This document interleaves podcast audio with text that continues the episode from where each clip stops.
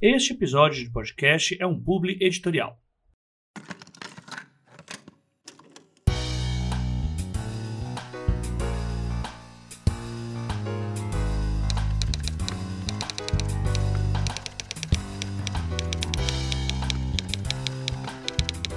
Os Doze Trabalhos do Escritor, um podcast feito de opiniões de autores para novos escritores.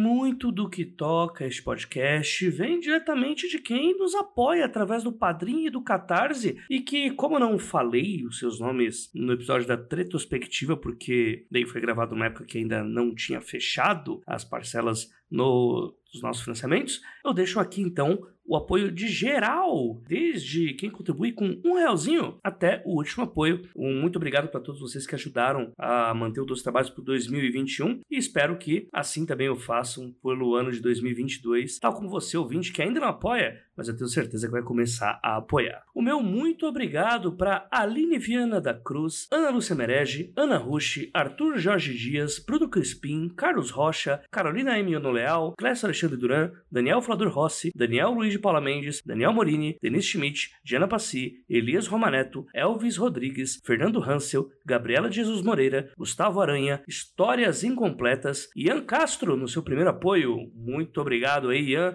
Ian Fraser, outro Ian aí, mas que já tá aí com a gente mais tempo. Janito Ferreira Filho, João Marcelo Conte Cornetê, José Bandeira Filho, José Igor Duarte da Silva, Margarete Bretoni, Miguel Augusto, Paola Siviero, Ricardo Balbino, Tatiane Durães, Tiago Lee e Tomás Beltrame. E se assim como todos esses aqui citados, você também quer ajudar com a continuidade deste podcast e até tornarmos mais dignos dos nossos ouvintes, faça sua parte através do link padrim.com.br barra 12 trabalhos ou catarse.me barra 12 trabalhos. Este é um ano muito especial pra gente, tal como 2021 foi, e espero agora que 2022 a gente consiga uma nova meta que é a de pagar as edições também do 12 trabalhos para que a gente consiga gravar muito mais, tenha mais tempo de produzir aqui para vocês. É isso que a gente chama de ser digno dos nossos ouvintes, trazer sempre um conteúdo cada vez melhor. Então, muito obrigado para todo mundo que nos apoiou e bora lá para o episódio.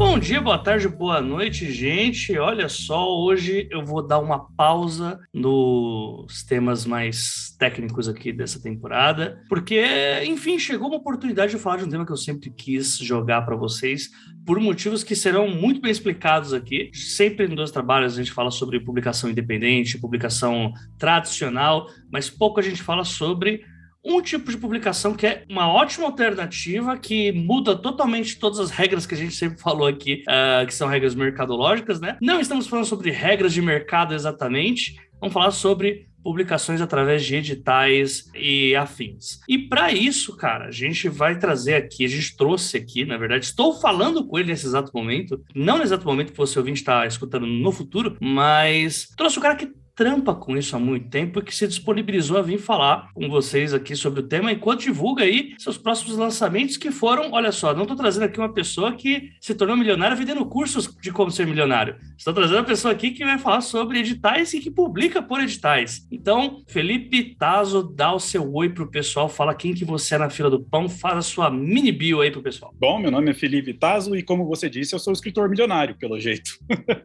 não, ficou extremamente ambíguo isso, que parece agora realmente, ah, trouxe alguém que ficou milionário com livros. Não, gente, não é isso não, tá? Tipo, entendam a analogia. ok, guardando os meus milhões.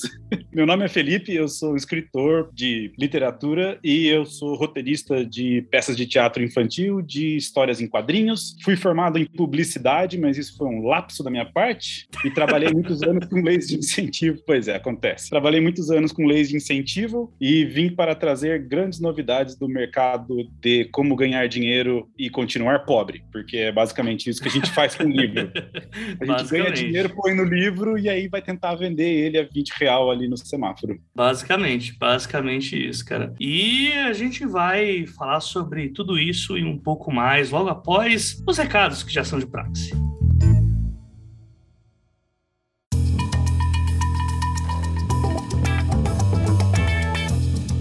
E vamos lá para os recados dessa quinzena. Um bom dia, boa tarde, boa noite para todos que estão nos acompanhando neste exato momento. Tem alguns recados aqui para passar para vocês antes de a gente começar esse episódio que tá muito, muito massa. E assim, de verdade, eu tô com muito orgulho desse episódio, porque a gente conseguiu juntar tanto o público que ajuda aí o 12 Trabalhos a continuar acontecendo, como também um assunto muito interessante para todo mundo que acompanha aqui o podcast já no decorrer desses 6, 7 anos já. Então eu queria já começar fazendo um anúncio aqui do lançamento do livro do Felipe Tazo, que está participando desse podcast hoje, que é o livro O Botão Vermelho, livro qual já expliquei um pouco da sinopse lá no Eis a Questão passado, mas para você que não deu o seu play lá. Todo mundo pode estar errado e tal. Vai lá, dê um play no Eis a Questão. Tá muito legal.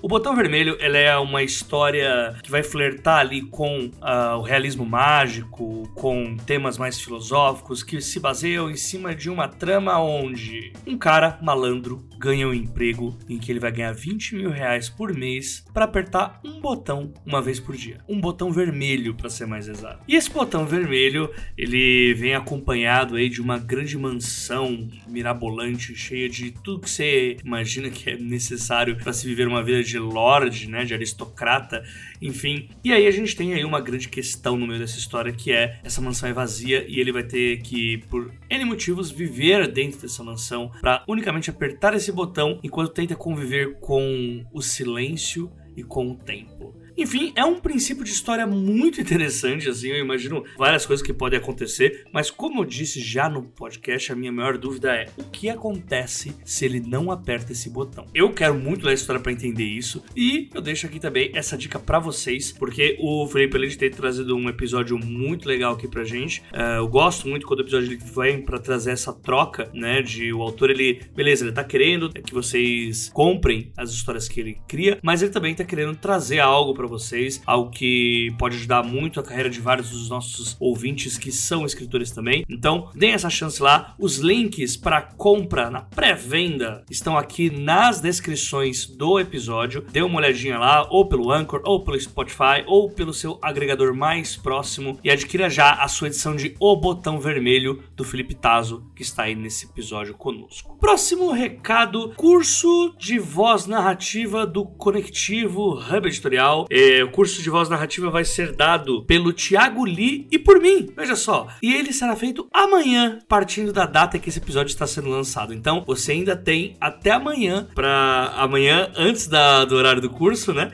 Que é, vai acontecer por volta das duas horas da tarde. Você tem até essa hora para fazer o seu cadastro lá no nosso curso. São duas semanas é, onde a gente vai fazer dois encontros de quatro horas cada um. A gente vai destrinchar vários argumentos sobre voz narrativa. Para quem escutou o episódio do Dois Trabalhos com a Ayana, a gente falou sobre esse tema, vocês vão poder pegar bastante coisa relacionada a isso. É, o curso está num valor bem interessante, tá? Vocês, eu vou deixar o link novamente na descrição do episódio e vocês podem ir lá ter acesso. Vocês vão poder tanto conversar comigo, com o Thiago, pegar os exercícios. Sim, tem exercícios, eles serão corrigidos por nós e tem certificado digital também para quem participar. Então, se você tá afim de debruçar um pouquinho mais sobre esse tema importante que é a voz narrativa para dar uma diferença boa aí no teu texto, dá essa chance aí pra gente. Clica lá no link, se cadastre e nas próximas duas semanas a gente vai ter aí quase 10 horinhas de conversa sobre este tema. Próximo recado, os nossos patrocinadores aqui da VEC Editora, a editora lá do Rio Grande do Sul que mais tem investido em fantasia, ficção científica e terror de autores nacionais, vários deles que já apareceram por aqui. Você pode ir lá na aveceditora.com.br, acessar a Avec Store e aí você vai ver tudo que eles já têm publicado já de nacional, de internacional e o nosso cupom está de volta. Sim, o nosso plano infalível, né? Esse plano de dominar o mundo, na verdade de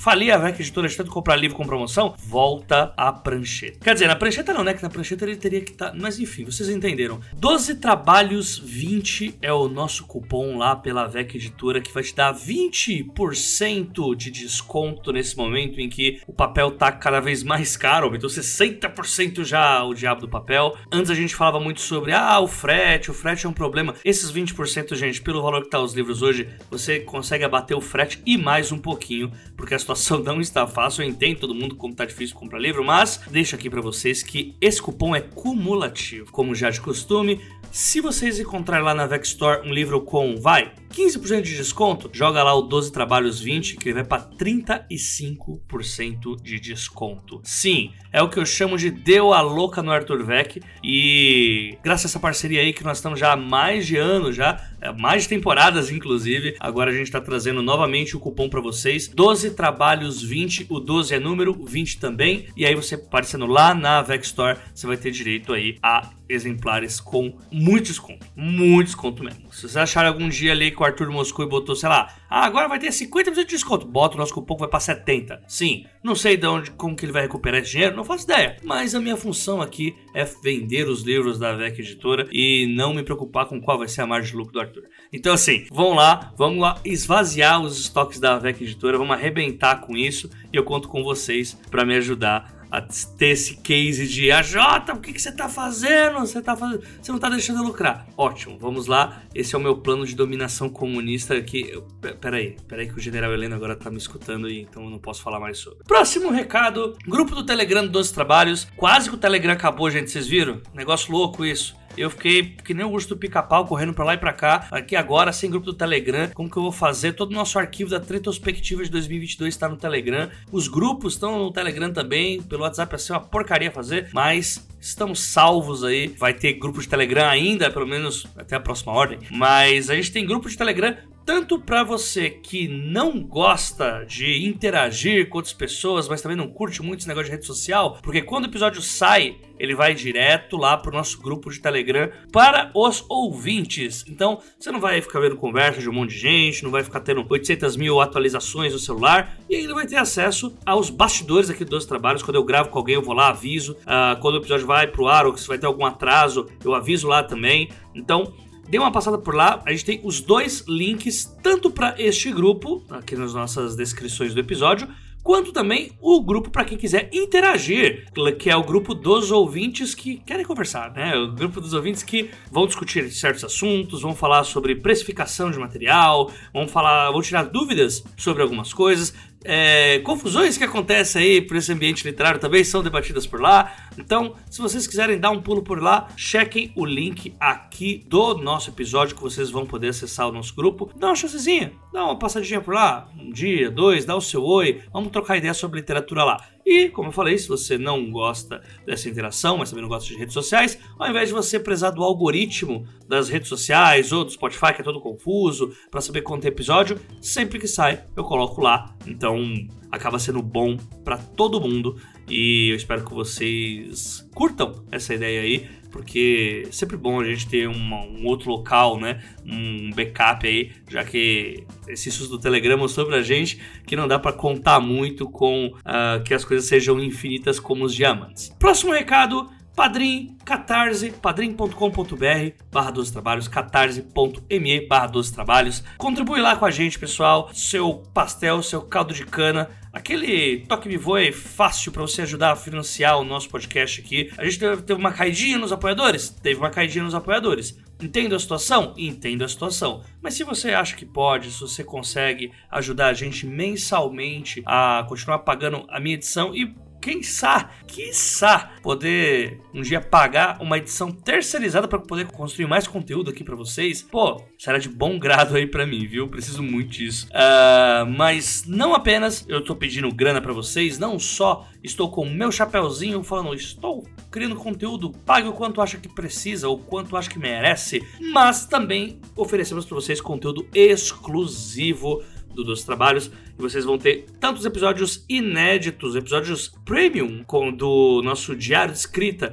e também os episódios do Ex a Questão que não vão para o nosso feed é, aberto, né? Mas também a gente vai ter a, a oficina de mapa de conflitos que eu disponibilizei um episódio aqui já no feed aberto e o resto tá lá bonitinho para você acessar. A gente vai ter é, outros episódios também. Temos mais ideias também de criar conteúdo, mas para isso a gente precisa bater as metas e para bater as metas eu preciso contar com vocês nessa. Faça o que puder, gente. Não, eu também não quero que vocês contribuam, tipo, ah, vou tirar aqui, vou fazer um sacrifíciozinho. Não, isso aí não é o que eu quero. quero falar com os ouvintes que realmente podem e querem ajudar o nosso projeto a continuar da mesma forma que está agora, né? E quem sabe aí, futuramente. A gente vai ter episódio toda semana, já que a gente novamente não bateu a meta de ter uh, os episódios nas quatro semanas do mês, né? Alguns meses até cinco, né? E em breve também a meta de ter a edição terceirizada. Eu conto com vocês para a gente bater essa meta ainda este ano, mas até lá eu fico aqui pedindo encarecidamente para que vocês façam parte aí desse grupo seleto e curtam aí o conteúdo que a gente está disponibilizando lá no Feed Premium. Enfim, gente, eu já me demorei demais aqui nos recados. Um abraço para todo mundo. Falou e fiquem aí com o episódio com o Felipe Tazo que tá muito legal. Peguem papel e caneta, anotem tudo o que este homem está falando que vai ser muito útil para vocês. Um abraço para geral e bora lá pro episódio.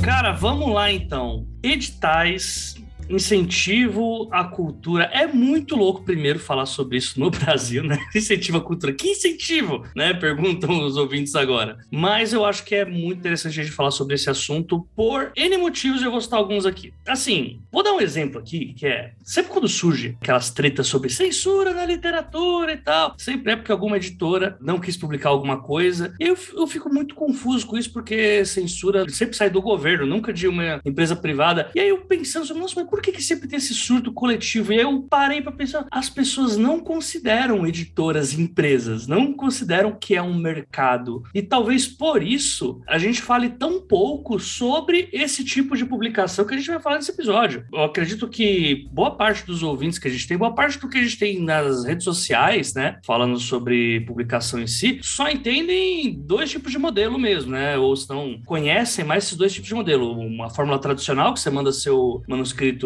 para original para uma editora, e aí ela vai publicar você de acordo com os preceitos mercadológicos que ela estiver seguindo naquele momento. Publicação independente, Amazon, né, você arcar com os custos e fazer tudo na mão na massa, né? Até mesmo as Vanity Press e tal, mas ninguém pensa na ideia de editais e aí eu quero, a gente vai conversar com certeza sobre isso, né? E ela é uma opção muito interessante principalmente nesse momento que a gente está agora, né? Que a cada dia, hoje a gente teve o 89 aumento do preço do papel no ano, né? A gente está passando por uma crise de papel que ano passado teve um momento que a gente não tinha papelão para embrulhar livro. E, cara, essa opção pode, assim, apesar de ser Brasil, apesar do governo que estamos, apesar de tudo que a gente fala sobre falta de incentivo à cultura, talvez seja uma boa opção né, para ser divulgado e para ser tentado por novos autores. E eu queria, Felipe, que você começasse explicando para gente ou desmistificando para gente uh, como que funciona um pouco desse mundo assim, tipo, o que, que é essa ideia de, pô, estamos mamando nas tetas do governo, que é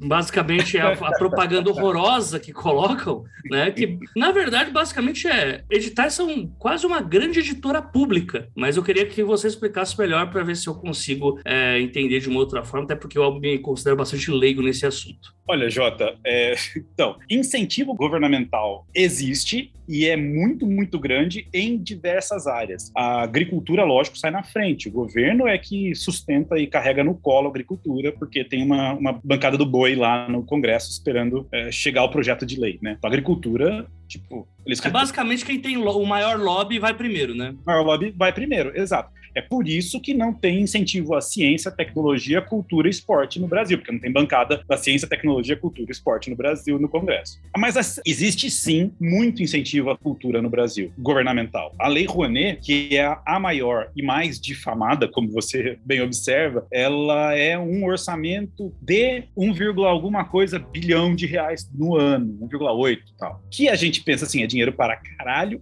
porém é, não faz cócegas no orçamento do, do do governo federal. Uhum. Em, cima, em cima das leis de incentivo federal, as leis, na verdade, que são mais de uma, né? A Rouanet é uma, e tem a do cinema, que é outra, é, que incentiva o cinema nacional. Além dessas, existem as leis de incentivo à cultura dos estados. Dos nossos estados, sei lá, 23 devem ter lei de incentivo à cultura própria. E mais recentemente ainda estão começando a proliferar as leis de incentivo municipais. São Paulo já teve, cidade de São Paulo já teve, que é o caso que eu tenho mais proximidade, e aí eles estacionaram essa lei de incentivo municipal durante uma década, reformularam tal, e agora está voltando, chama PROMAC, que é uma lei de incentivo uh, que usa uh, verba de impostos do município. Mamar nas tetas do governo para a cultura, olha, Jota, eu acho que nem Xuxa, Trapalhões, nem ninguém, tipo, Fernando Meirelles, ninguém na cultura mama nas tetas do governo, se você for levar em consideração o preço da passagem de metrô, que é subsidiada, da passagem do ônibus, que é subsidiada, dos incentivos agrícola, dos incentivos ao esporte. Tipo, ninguém vai construir um Itaquerão para cultura, entendeu? E entregar na mão de um grupo de teatro. Uhum. Nada do gênero. Então, o, o, existe muito, as leis estão aí para serem usadas, sim, o artista merece usar, porque também, senão, não sobrevive, ou se sobrevive, não sai de casa, porque as leis de incentivo servem para isso, para incentivar, para dar um empurrão mas não existe sustento governamental. E olha, eu bem que eu procurei. Eu adoraria que tivesse, mas não tem sustento no governo. Você tem que ter amigo deputado mesmo, para poder se dar bem nesse quesito. Mas as leis existem, são muitos os programas de incentivo à cultura uhum. governamentais. Tem que saber achar, tem que saber se, se terá. Meio que se as pessoas estão mamando nas leis do governo, tá todo mundo bem desnutrido, então, né? Porque, tipo, não, né? meio que não dá é, pra acontecer, não, né? É, então, não dá. Tá todo mundo passando fome aí. A gente tá mamando, mas tá caindo uma gota para cada um. Porque é isso mesmo. Mas existem uns motivos para isso, na verdade. Assim, podia haver muito mais incentivo, claro. Mas também, uh, se você for pensar o que, que é produzir cultura no Brasil, caso recente, cinco pau, você dá um estímulo legal para alguém não lançar um livro, mas para alguém fazer uma pesquisa legal para o próprio livro. Nas leis de incentivo ao cinema, tem, tem algumas alguns programas para você elaborar o primeiro roteiro, o primeiro draft do seu, do seu roteiro. Então tem isso. Ao mesmo tempo, assim, se você vai trazer o Fantasma da Ópera para o Brasil, né, requer 130 milhões de reais e tal. Então é um pouco dispar e é mal distribuído, mas a gente não precisa de 200 milhões de dólares para fazer um Avengers Brasil, para estimular o cinema nacional. O cinema nacional não precisa necessariamente ter um blockbuster. Precisaria ter, tipo, uns 30 bons filmes por ano. Aí tudo bem, aí você pega os 200 milhões de dólares e divide por 30, dá 10 milhões, 15 milhões para cada um. Sou ruim de matemática, dá 15 milhões para cada um, e aí você tem uma indústria de produção cinematográfica, né? Uhum. É claro que na literatura os valores não são esses. Na literatura é 20 mil, 30 mil reais. Mas existe sim, é bem, bem bacana, dá para conhecer. Isso, para mim, a Jota, é a maneira mais, mais legal, mais interessante de estar tá estimulando a produção cultural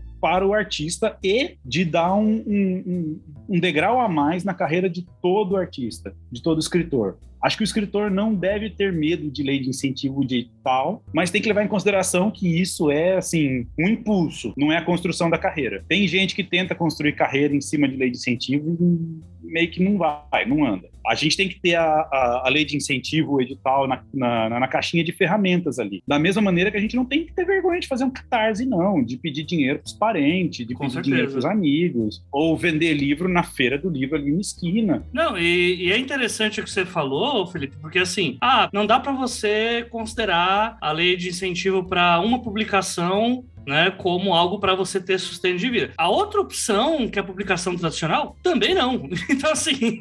não mesmo. tipo, literalmente, você não vai viver de literatura com um livro, você não vai. É, essa, coisa que você falou de alavancar, eu acho que é a palavra perfeita, porque no fim é isso, né? O que faz a carreira do escritor não é uma publicação. É muito difícil você ser o One Hit Wonder e conseguir fazer ser o Vini mexe a cadeira da literatura. É extremamente difícil. Sim, só me ver assim, radoando Nassar para cima na vida, assim, e ainda ser assim, uma grande exceção. Agora, é, quando se pensa nessa, nesse tipo de publicação, eu acho que não como uma coisa diferente, algo que vai me encher de dinheiro, mas sim como uma opção ao mercado, né? Eu acho que a gente começa a andar num trilho muito mais palpável da realidade. Né? Aí você me corrija se eu estiver errado pensando assim. Não, mas não é, é isso mesmo. E não é uma opção ao mercado, né? Porque o que acontece? Neste momento, o, o, o PROAC. Uh, deixa eu falar do último edital que eu tive conhecimento, do PROAC, o Estado de São Paulo, e era de 25 mil reais para publicação de um livro, que é uma grana maravilhosa para você pensar Sim. na gráfica, né? Se Sim. você vai pagar uma gráfica com 25 mil reais, Cara, você vai sair com puta livro. Só que você não faz um livro só com a gráfica. Tem diagramação, capa, revisão, escambau. Não, tem envio. Né? Tem envio é, que é uma grana maldita pra enviar. Né? Exato. Então, no fim das contas, 25 pau, que é o preço de um carrinho velho, você não cria uma carreira em cima. Você tem apenas um livro a mais pronto para você vender. Então, sim, é uma ferramenta, tem que ter a ferramenta aí no bolso. Você não pode nunca desprezar nenhuma forma de incentivo à cultura e à, e à publicação de livro. De jeito nenhum. Eu acho que se, lá, se a Coca-Cola aparecesse aqui e falasse, ó, oh, escreve um livro para mim sobre a Coca-Cola e eu pago, você fica com mil livros para vender, eu aceitaria. É lógico que aqueles editais lá de concurso que você ganha três, quatro exemplares é meio roubada mesmo, mas se alguém simplesmente me entregasse mil livros meus aqui impressos sem nenhum tipo de benefício, nada, para eu vender, eu venderia numa boa, aceitaria, com gosto. É ferramenta, é uma ferramenta disponível, tá aí, é para todo cidadão brasileiro utilizar. Uhum. É, vai muito de qual que é o teu objetivo. No fim das contas, que a gente tá falando, igual, acredito que esse exemplo que você tenha dado, esse dá principalmente porque, tipo, você não está pagando para publicar, né? É um retorno de benefício que a gente está tendo por causa dos impostos que a gente paga e tudo mais, né? E querendo ou não, existe um crivo ali para que a tua história seja aceita e e que aí você,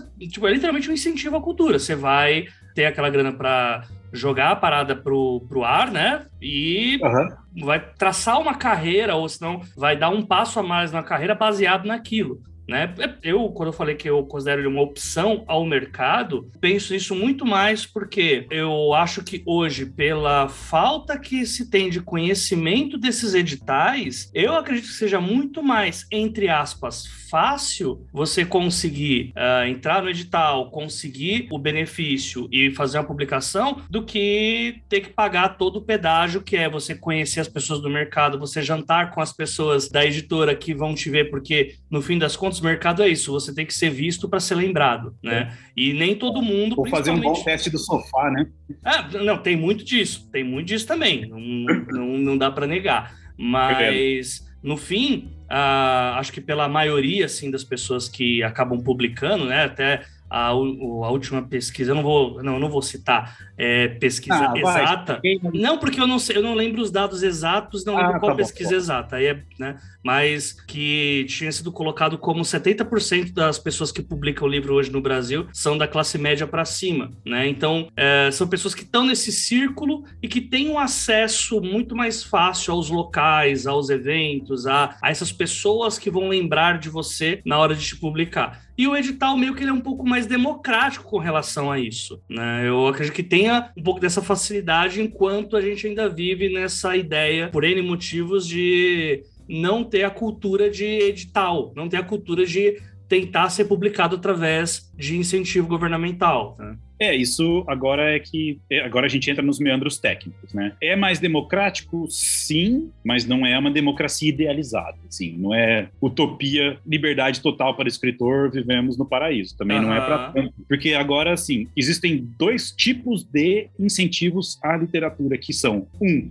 editais, dois, leis de incentivo. Número um, edital. Significa o seguinte: edital significa processo de seleção, basicamente. Então, um Perfeito. órgão do governo qualquer, o seu estado, o seu município, às vezes até a própria próprio Ministério da Cultura, quando ele era ministério, tem uma verba lá na gaveta. A gente tem aqui 200 mil reais. E aí você submete um projeto, esse projeto vai ser analisado e você recebe o dinheiro direto do governo. Isso é um edital. Na lei de incentivo é um pouco mais complexo, que é o caso da Lei Rouanet. Você pega esse mesmo projeto que você submeteu lá para o edital, você submete para a Lei Rouanet e a Lei Rouanet vai dizer, ok, projeto bacana, projeto aprovado. Você recebe uma chancela de que esse projeto é legal e tem o interesse cultural, para que você possa ir até uma empresa e a empresa vai bancar esse projeto para você e a empresa vai obter um benefício fiscal do governo. Uhum. Então a, a, empresa paga um pouco menos de impostos por conta desse apoio no seu projeto. Então são dois trâmites diferentes. O edital é um pouco menos democrático porque ele é competitivo. O edital nasce com uma verba fixa lá, 200, 300 pontos. E isso quer dizer necessariamente um número X de projetos. Vamos dizer 10 projetos. Então, quando sai um edital, por exemplo, do, do, do, estado de São Paulo, sai um edital competitivo e vai ter, obviamente, 200 inscritos para os 10 primeiros serem selecionados. Perfeito. Isso não é tão democrático, na verdade, né? A uhum. parte boa disso é que, assim, juro, experiência própria, não estou ganhando dinheiro do, de ninguém para fazer lobby, é experiência própria de 15 anos de carreira. As pessoas não avaliam o teor do, do seu livro. Os órgãos de governo não avaliam Se o, você pode fazer até um livro falando mal do governo se você quiser, descendo a ripa. Aham. Não tem Vai ser avaliado para ver se não tem estímulo à pedofilia, estímulo a genocídio, tortura, discurso de ódio. Isso, obviamente, eles vão Pra ver avaliar. se você não vai cometer um crime, né? tipo, o basicamente governo isso. vai pagar você para você poder cometer esse crime. é. Então eles fazem essa análise. A análise do conteúdo do livro é mais técnica mesmo. Se a pessoa sabe conectar Lé com Cré, coloca uma ideia atrás da outra e tal. O teor do livro não está em discussão. Acho que um exemplo melhor até, né? Não vão analisar, ah, isso não é tão literatura, isso é baixa literatura, então não vamos publicar. Não, isso não vai ter, né? Ba- baixa, alta, média, abaixo de zero, não, nada disso. Ah, se é fantasia, se é fantasia urbana, se é realismo fantástico, se é realismo mágico, se é documental e tal, nada disso está sendo avaliado. O que está sendo avaliado é a qualidade do projeto. E aí, assim, o projeto é um, o, o conteúdo do seu livro é outro. O que, que é o projeto? É a sua competência de saber selecionar fornecedor e, e- e cumprir prazo e fazer aquela literatura chegar nas, na- nas mãos do maior número de pessoas democraticamente. Você está de olho aí na- na- nas tendências culturais do seu tempo. Ah, não, sabe, você não vai explicar no seu projeto que você vai ser o grande revolucionário do- do- da literatura porque você vai falar mal da Igreja Católica. Não, isso já foi feito. Uhum. Então, o teor do projeto ali avaliado é técnico. Então, isso, ok, realmente é um pouco mais democrático. Porque, sim, você pode chegar a ter um livro muito, muito, muito ruim, ser estimulado pelo governo, se o projeto for bom. Então, isso é critério. Certo.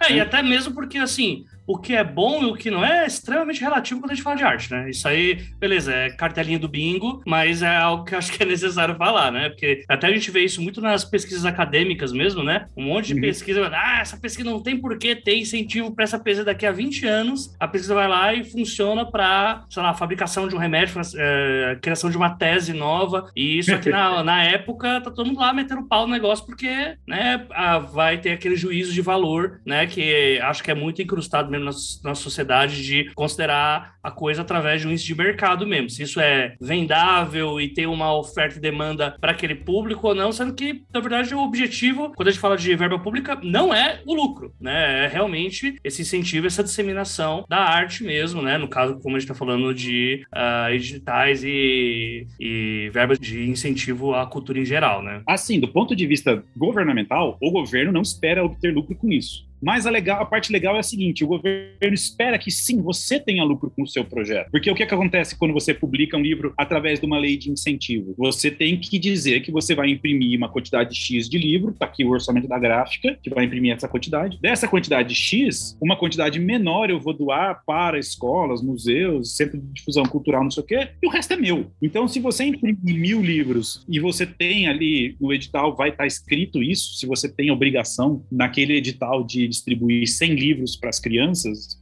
carentes, os outros 900 eles entendem muito bem que será vendido por você sim. E aí você vai pôr o dinheiro no bolso da venda desses 900 livros. Queira Deus, seja um bom livro, venda tudo. Uhum. Então, é, o edital de cultura não necessariamente vem em substituição à lógica do mercado. Ele vem para estimular a lógica do mercado. Uhum. Que, aliás, seria a coisa mais fodástica do mundo. A competência de um governo para criar um mercado consumidor de leitores. Sim. Se eles não conseguem, né? Não tem como, infelizmente. Mas se eles tivessem a capacidade de criar esse mercado, muito mais fácil. Sim, né? sim. A gente lançava 10 livros por ano. Uhum. O que eu coloco assim como, novamente, não sei nem se estou batendo muito nessa tecla, né? Que quando eu coloco até nessa parte dele ser mais democrático, entre aspas, é que uma boa diferença que a diferença, por exemplo, entre um edital e uma submissão para uma editora X. O edital, ele não, quando você for escolher, ser escolhido, até pelo que você está colocando aqui, você, até nessa perspectiva de lucro que eu falo de mercado, mesmo que você diga, ah, não, o, o Estado quer que você lucre e tal. Não, isso eu não duvido. Mas a escolha daquele original, ela não vai ser baseada em quesitos mercadológicos do tipo, ah, esse autor aqui, ele tá escrevendo sobre, esse autor que já é conhecido, ele tem um número de seguidores X, então ele vai vender mais, ou ah, o tipo de história dele, ano que vem, vai lançar uma série que vai começar a ser gravada, uma série que a gente já tem conhecimento, mas o público em geral não tem, então é bom a gente publicar sobre esse assunto, porque tem uma chance de de vender e, e, tudo em cima da venda pela venda, o lucro pelo lucro. Né? Eu vejo uma diferença bem grande nessa parte, assim, de que quando a gente vem com uh, esse incentivo governamental, tipo, não é que, ah, é, é sebastianismo, não, não é essas coisas, é tipo, é, você, o lucro não é o principal objetivo da equação, né? A, Talvez a, tem sim, todo mundo tem que ter seu lucro, né? Que senão a gente está falando de trabalho escravo, mas é, é importante a gente entender que assim, a gente vive numa situação de país em que os índices de leitura são muito baixos, a gente tem pouca oportunidade para que pessoas de várias classes sociais diferentes, de estados diferentes, uh, de localizações e CEPs diferentes, não conseguem nem ter acesso, não conseguem ter a chance de publicar. E aí eu vejo como. É nesse ponto que eu vejo como mais democrático do que o sistema tradicional que a gente tem de mercado já, sabe? Sem dúvida. O Estado não vai avaliar se você tem mais de 10 mil seguidores no Instagram antes de aceitar seu texto. E aí tá claro, né? Eles não estão pensando na venda, eles estão pensando na competência do projeto e de como isso é relevante. Agora, tem uma coisa: eles não têm uma exigência dessa, mas eu como cidadão pagador de impostos, eu gostaria muito de saber que o cara que foi contemplado pela lei de incentivo, pelo edital, que é financiado pelo meu imposto, tá vendendo pra caralho porque ele tá usando o meu dinheiro para disseminar cultura, né? Exato. Porque não há nada que te impeça de fazer o que, que aconteceu comigo, na verdade, por absoluta inexperiência e incapacidade minha. É, eu trabalhei com lei de incentivo desde, desde 2005. 2007 eu publiquei meu primeiro livro através de uma lei de incentivo aqui de Campinas, do interior de São Paulo. Uh, foi o FIC, Fundo de Investimento de Cultura. O meu livro de 2007 eu tenho exemplar para vender ainda, tá no, tá no, no no, no sótão da casa, não, no maleiro do armário da minha mãe lá. Tem umas caixas. Então eu não consegui também, porque eu era absolutamente verde. Pensei nisso. Eu pensei no. Eu, eu tinha essa mentalidade, tipo, vou mandar um livro massa, vai ser legal pra caralho, as pessoas vão descobrir sozinhas e cair do céu e me parar na rua para perguntar: você tem cara de escritor, será que você tem um livro aí para me vender?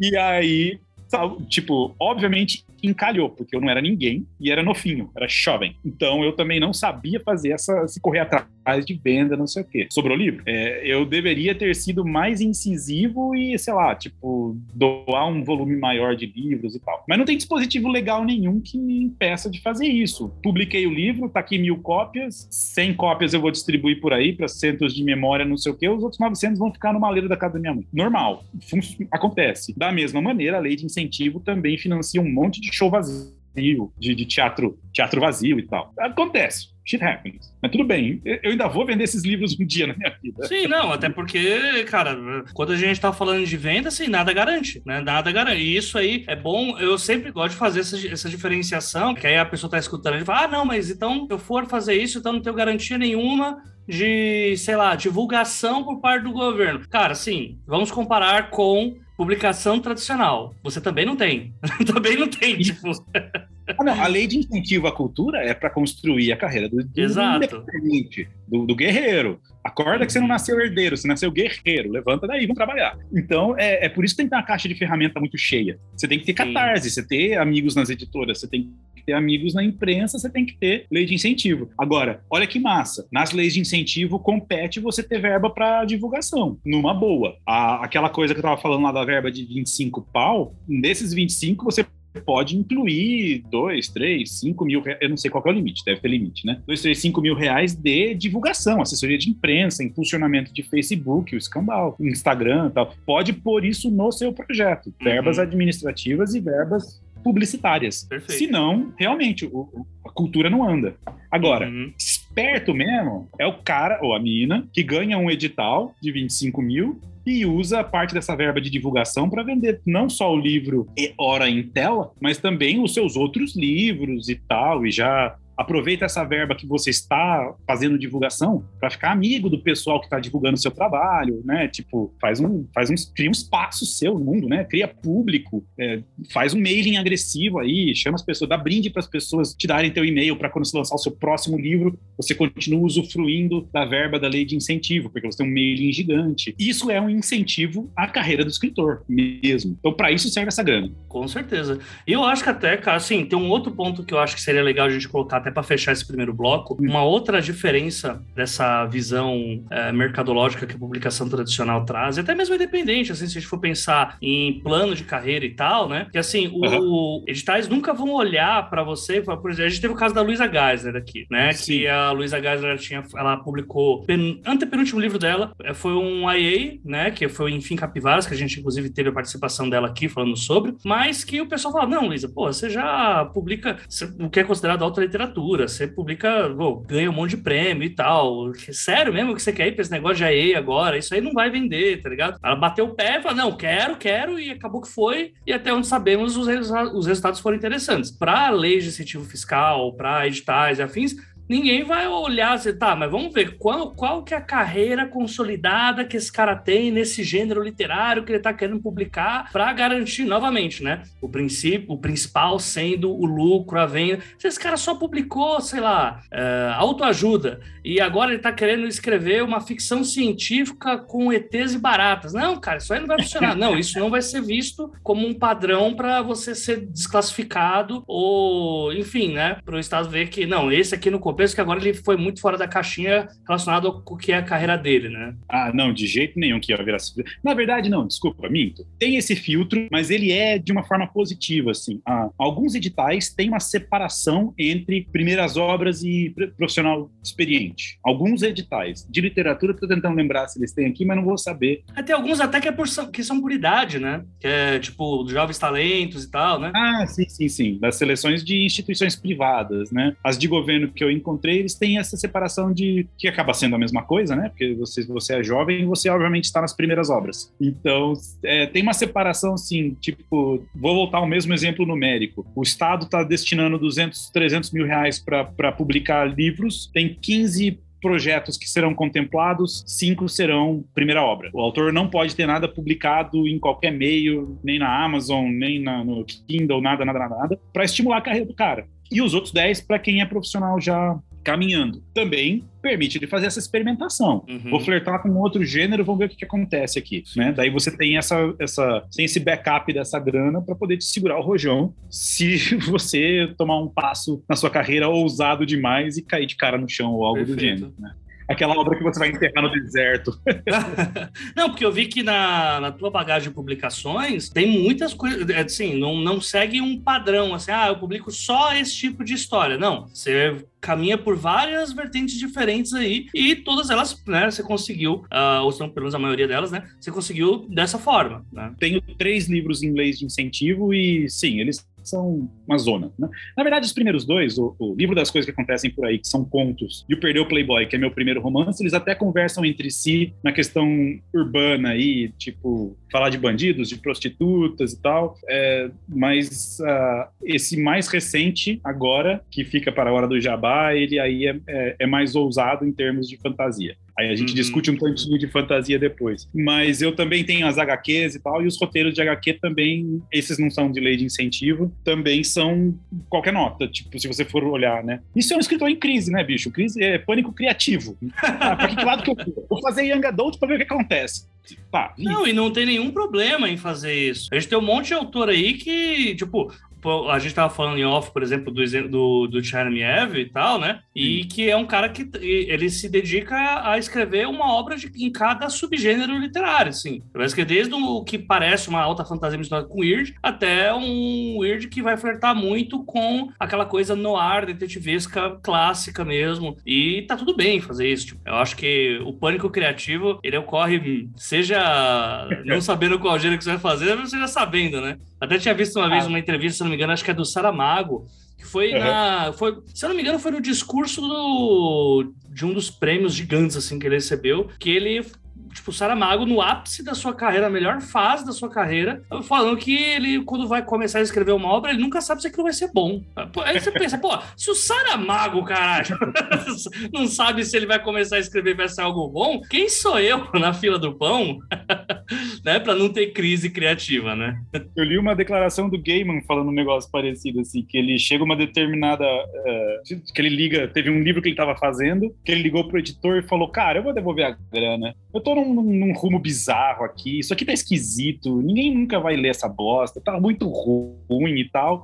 E aí, de repente, o editor responde: Ô, oh, você chegou nessa fase? Pô, que bom, massa. Todo livro que você faz é mesmo que bosta. Vai lá. Obrigado por ter me ligado, me avisado, tô mais tranquilo. Pode continuar, Game. Vai lá, vamos lançar. Para de frescura, é continua escrevendo, vai. Exato. Para de frescura, vai trabalhar. Mas obrigado pela sessão de terapia, viu, AJ? Tem o caso clássico também, né? Que é do King, né? Que jogou o Carrie estreia no lixo. Né? E a esposa ah, foi é. quem pegou do lixo e deu o primeiro cheque de 100 mil dólares pro cara, né? Tipo, é, né? Não, não, não, ouvinte, eu não tô falando que você vai jogar as romas no lixo e vai ganhar 100 mil reais com isso que é o equivalente a 2 dólares hoje. Mas é, é um bom equivalente aí para. Tá tudo bem ter crise, tá tudo bem. Tá tudo bem ter crise. É que eu tenho, eu tenho esse estresse de ter essa crise ridícula com 42 anos de idade na cara, né? Barba branca, tem mulher, filha para criar e tal. Eu tô aqui me perguntando que tipo de literatura que eu gosto de fazer, que eu quero fazer. Aí o povo fala: escreva aquilo que você quer ler. Eu quero bater a cabeça na parede quando eu ouço isso. Eu tava te falando, eu tenho três pilhas de livro na beira da cabeceira tal. Reinações de Narizinho, do lado de um, um, um não ficção sobre a Gomorra, tem Gaiman na minha cabeceira tal, tem tudo ali. Então eu não tenho essa, né? Mas eu tô ainda tateando e tal, para ver o que, que acontece, o que, que eu acho, onde que eu acho e tal, já avançado em anos. Aí, novamente, lei de incentivo me deixou cagar bonito. Quer dizer, acho meus livros bons mas me deixou fazer o que eu queria. Então isso é muito confortável, isso é muito gostoso. Agora, eu escutei um conselho muito esquisito que eu levo de coração até hoje, que é fracassa rápido.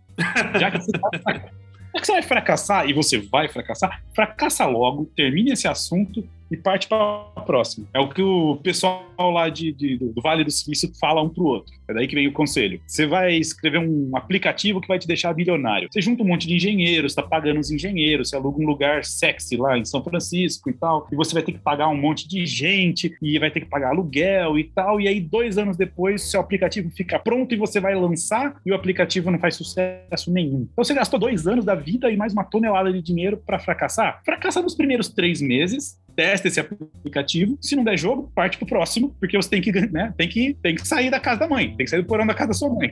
Basicamente.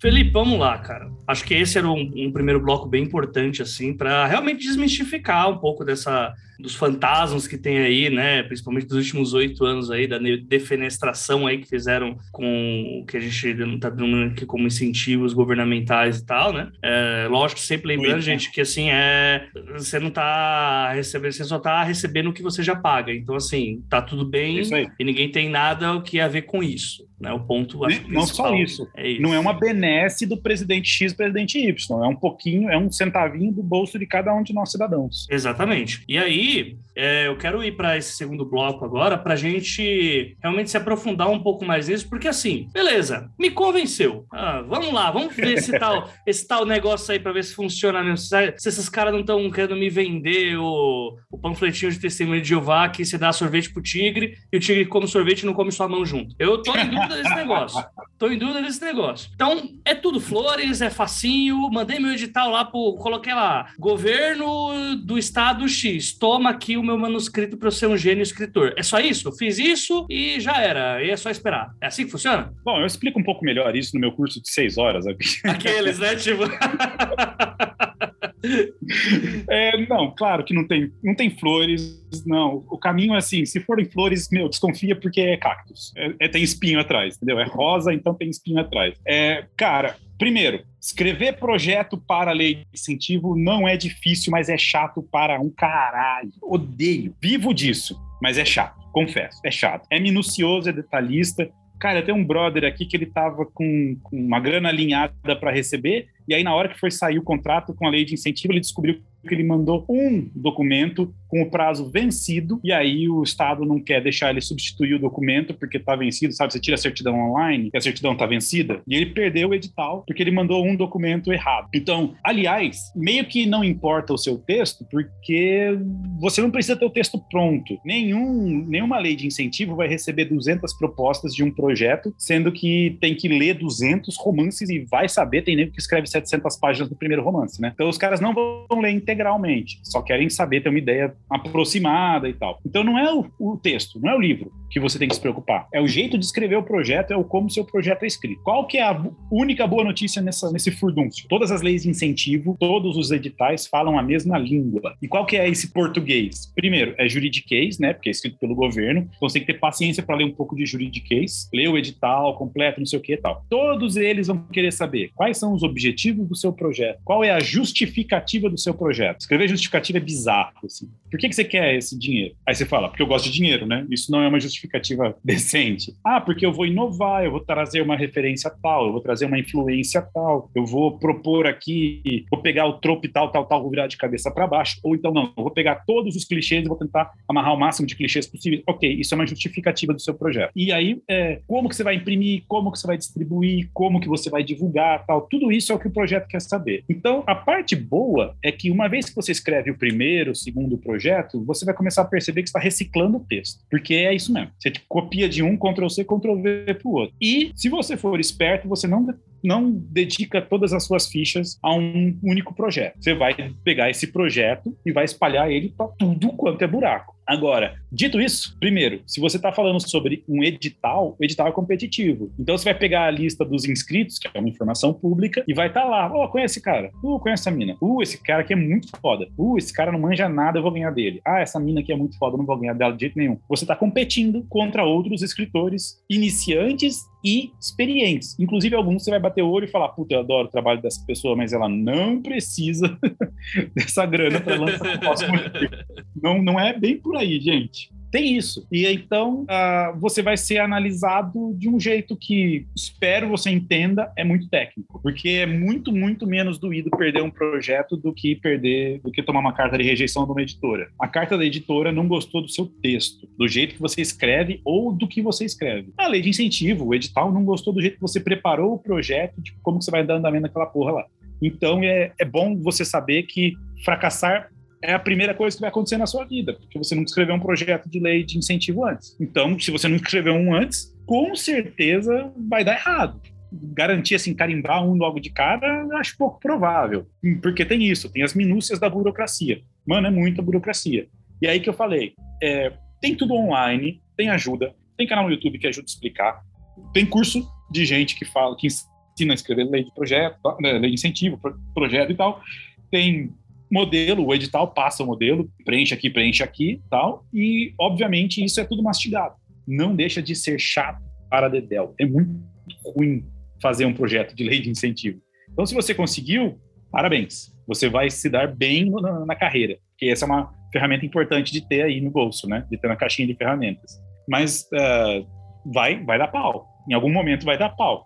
E aí, meu, reescreve o projeto e bola para frente, mesmo texto. Insista, insista e insista muito. Feito isso, dito isso tudo, vai acontecer uma outra etapa, né? Tipo, vamos supor que você foi selecionado. Pá, parabéns, 20, 30, 40, 50 conto na sua conta. Lindo, maravilhoso. Estamos falando de dinheiro público dinheiro público é matéria da qual CPIs e escândalos de corrupção são feitos. Portanto, seja incrivelmente cuidadoso. Existe um manual de prestação de contas. Siga o manual de prestação de contas. Isso Porque é tem isso. importante. Isso é muito Você está usando uma grana pública, essa grana é emenda parlamentar, o escambau e tal. Você não pode simplesmente gastar. Você escreveu um projeto no qual a, a gráfica ia custar 10 mil reais. Pega uma nota fiscal de 10 mil reais da gráfica e coloca no seu projeto. E aí você vai ter que, inclusive, dizer, provavelmente no, no, na prestação de contas, gastei 10 mil reais com gráfica, o dinheiro saiu da conta, tá aqui o comprovante do TED, comprovante do Pix. E é isso, é nesse nível. Ah, mas aí o cara da gráfica aumentou 10%. Ok, isso rola. E aí você aumentou a gráfica, você vai ter que diminuir outro item, 10%, 20% tolerável. Ah, mas aí eu ia imprimir, eu ia gastar 10 mil reais em gráfica, mas agora eu vou imprimir 100 unidades e eu vou gastar 2 mil reais na gráfica. Isso você não pode fazer. Vacilou, eles vão falar o seguinte: ah, se você não gastou 6 mil reais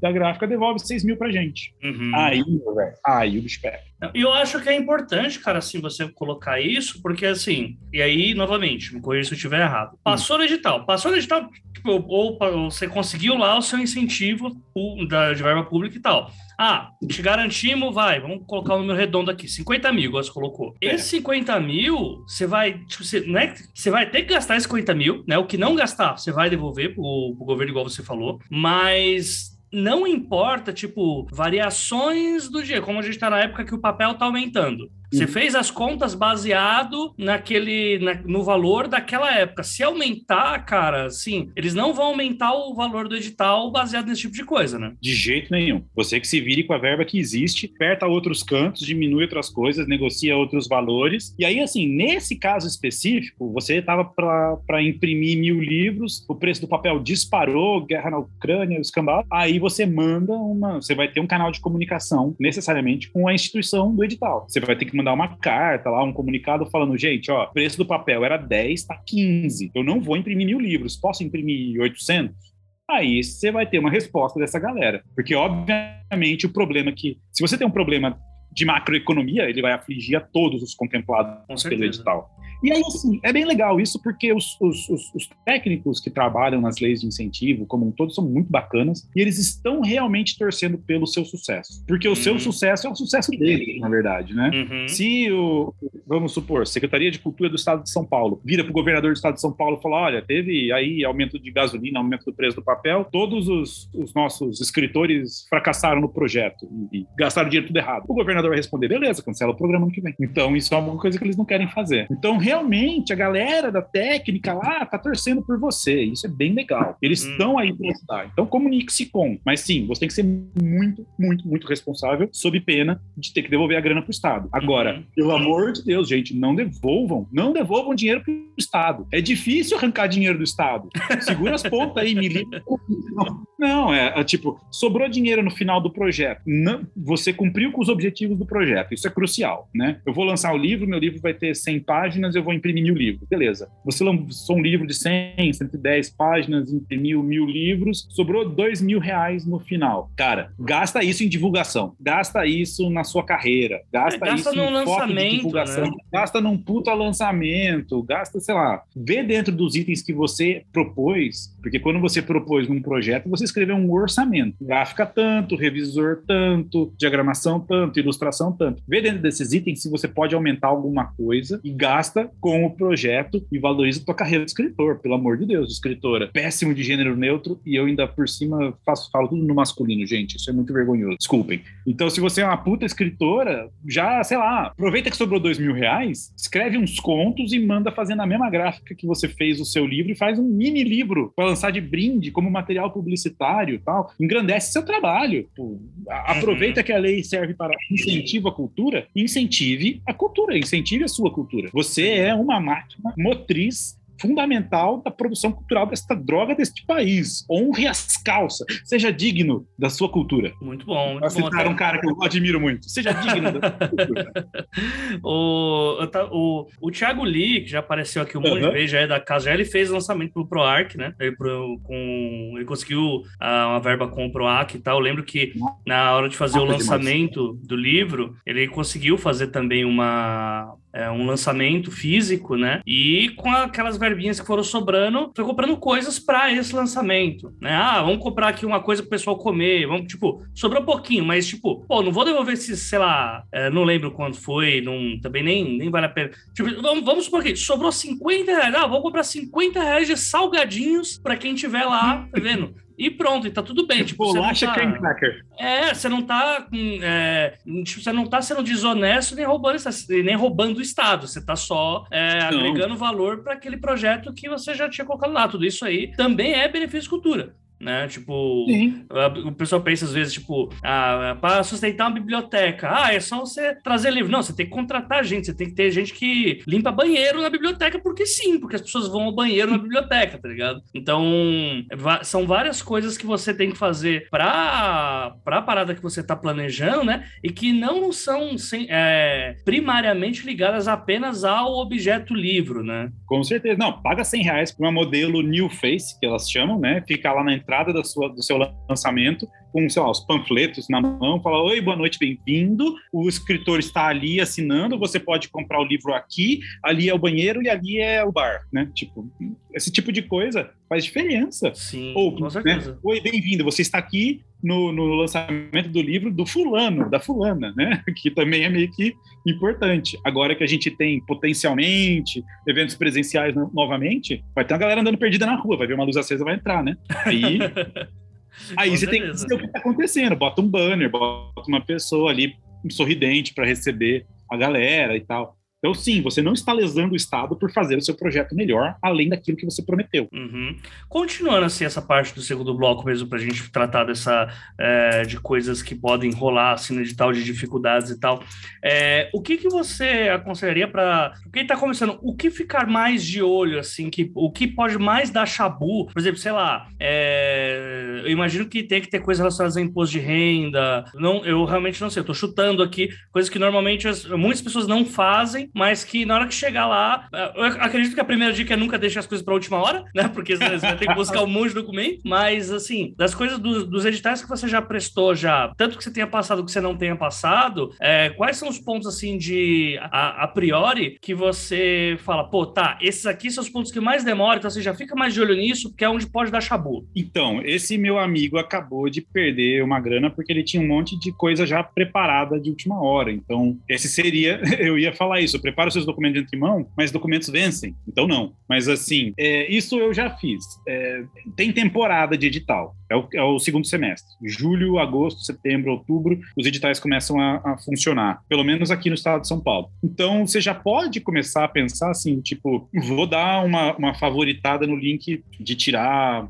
sei lá, antecedentes criminais. Antecedentes criminais não precisa, vai, mas ah, o cartão do CNPJ da sua empresa tem edital que é só para CNPJ, sabe? Então você já pode deixar aquele link separadinho. Comprovante de endereço, já deixa uma pilha xerocado já, ou, ou pelo menos deixa um PDF no seu desktop que você vai precisar. Isso é uma coisa que vence, né? Porque tem que ser os últimos três meses, se não me engano, né? No PROAC do estado de São Paulo, você tem que ter um que é recente, de pelo menos dois, três meses atrás, e você tem que comprovar que você mora no estado de São Paulo há pelo menos dois anos. Então você tem que ter necessariamente um comprovante de endereço de dois anos atrás. Aí é foda. Aí você tem que revirar as gavetas e tal. Vai na casa da sua mãe, que sua mãe guarda todos e pega um do dela. Aí tudo bem, se você tem um comprovante de endereço de 10 anos atrás, ele continua valendo, ele continua funcionando nesse aspecto. Currículo, deixa o currículo digitadinho, bonitinho. ah, você não vai precisar de foto de jeito nenhum. Ah, edital de literatura, eles querem necessariamente ver uma amostra do seu texto. Então, tem uns PDFs aí de contos e de, de as primeiras 30 páginas do seu próximo romance no desktop também, ou na pastinha Leis de Incentivo. e aí, assim, a- aí é onde você começa. Qual que é o próximo passo? Mapear o trem. Você vai descobrir que tem edital de tudo quanto é lado. Então, você começa no, no site da prefeitura da sua cidade, no site do, do- do- da Secretaria de Cultura do seu estado. E aí você vai lá descobrir se tem edital de cultura, quando que eles começam, quando que eles funcionam, como que foram dos anos anteriores, igual prestar vestibular. Você pega o do ano anterior e dá uma lidona para saber se você se encaixa, se enquadra, vai estar preparado para as alterações que acontecerem de um ano para o outro e por aí vai. Tá legal isso porque a gente teve, graças à pandemia, um boom de leis de incentivo porque o artista, o escritor que é profissional, talvez menos, mas todos os outros artistas dependiam muito mais de público presencial do que de público virtual. Então a gente tem a Lei Aldir Blanc, que criou alguns programas de incentivo à cultura, e a Lei do Paulo Gustavo, Lei Paulo Gustavo, do, do comediante falecido de Covid, que também cria alguns editais. Então aqui no estado de São Paulo já são dois para você ficar de olho. Os dois vão estar em assim, fartas e abundantes informações lá no site da Secretaria de Cultura do Estado. E aí você vai mapeando esses editais todos e vai se preparando para eles. Tem a pastinha lá com os documentos preparados, fica de olho no vencimento e aí começa a, a mapear. Escreve seu projeto, deixa seu projeto offline. Não vai escrever projeto no formulário da Secretaria de Cultura. Pelo amor de Deus. Você já viram o governo gerenciando o site? É vergonhoso. O site trava, cai. Ele não salva automaticamente. Você tá lá escrevendo, de repente, puf, a tela fica branca, você perdeu tudo que você digitou e tal. Faz no Word, faz no Google Docs e tal. Esses são os começos aí, os princípios. Próximo passo, você vai conquistar esses editais ou não, vai dar uma sapecada em, primeiro, quem é que é produtor cultural no mercado tá todo mundo lá no YouTube tentando vender curso. Vai lá, tem muita dica online, não sei o quê. E lê o manual de instrução da, da, da, da, prestação de contas. A prestação de contas é crítica. Se você não prestar contas, você devolve a grana, se você tiver a grana. Tem um cara que eu conheço, conhecido, ele preparou um projeto de filmar um, um, um, uns infantis, um seriado infantil, lá em 2000 e... Nossa, nada, velho. Lá 2009, 2010, um acho assim. E ele estava trabalhando com um produtor que não sabia o que estava fazendo também. Entrou 200 pau para os caras trabalharem. Eles filmaram, gastaram uma grana, pagaram, sei lá, pagaram atores, cenografia, figurino. Fizeram uma produção de, na época, DVD, porque DVD era o quente na época. Imprimiram 15 mil DVDs, distribuíram para um monte de escola, blá, blá, blá, blá, blá, blá. Esse cara ficou sussa porque ele achou que o produtor ia fazer a prestação de contas. O produtor não fez, porque também não estava no acordo que ele tinha feito com o cara, que era um acordo verbal e não sei o que e tal, e ninguém prestou conta do projeto de DVD infantil lá, de 15 mil DVDs infantis, de 200 mil reais. Quando eu conheci esse cara, ele já estava com a corda no pescoço, porque o nome dele hum, já estava mais sujo que pau de galinheiro. Ele estava indo para a justiça contra o, o, estado de São Paulo, porque ele estava devendo 600. E aí, mano, o bicho pegou, assim, tipo, fui, eu fui lá, comecei a pegar nota fiscal, pegar relatório, o que, que você fez, isso aqui. Mas peraí, o cara falou que ia fazer prestação de contas? Não lembro, faz 10 anos isso e tal. E aí a coisa, meu, desandou de tal maneira que, óbvio, um promotor de justiça, tal, que tá aí trabalhando, não sei o quê, ele vai ver as causas que estão aparecendo na frente dele e falar, peraí, tem um desfalque de 5 mil reais aqui, um de 2 mil reais ali. Opa, desfalque de 600 mil reais, é nesse que eu vou. Porque correu todo esse tempo, juros, correção monetária e tal, uhum. e aí o promotor do Estado já não era mais nem no âmbito da Secretaria de Cultura, ele não tinha mais diálogo com a Secretaria de Cultura, já tinha subido para o Tribunal de Contas. E lá no Tribunal de Contas tinha um sanguinário do promotor que foi babando em cima dele. Corre, tira tudo o nome dele, aquelas coisas, né? Então, é, pode dar pau mesmo. Especialmente se você deixa a sua dívida 10 anos rolando.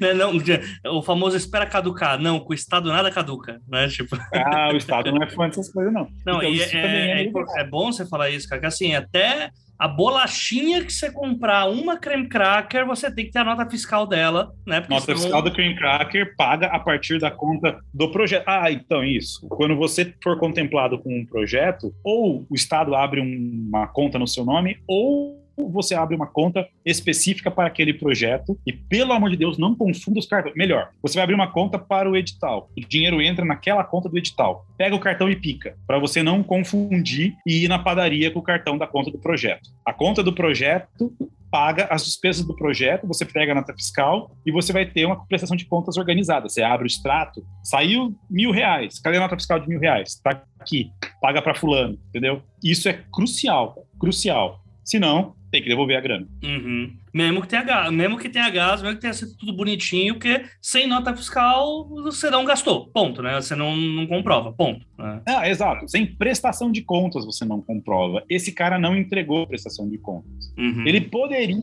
ter empregar, entregado uma prestação de contas mal feita, né? Feita à mão, no papel de pão, assim, tal.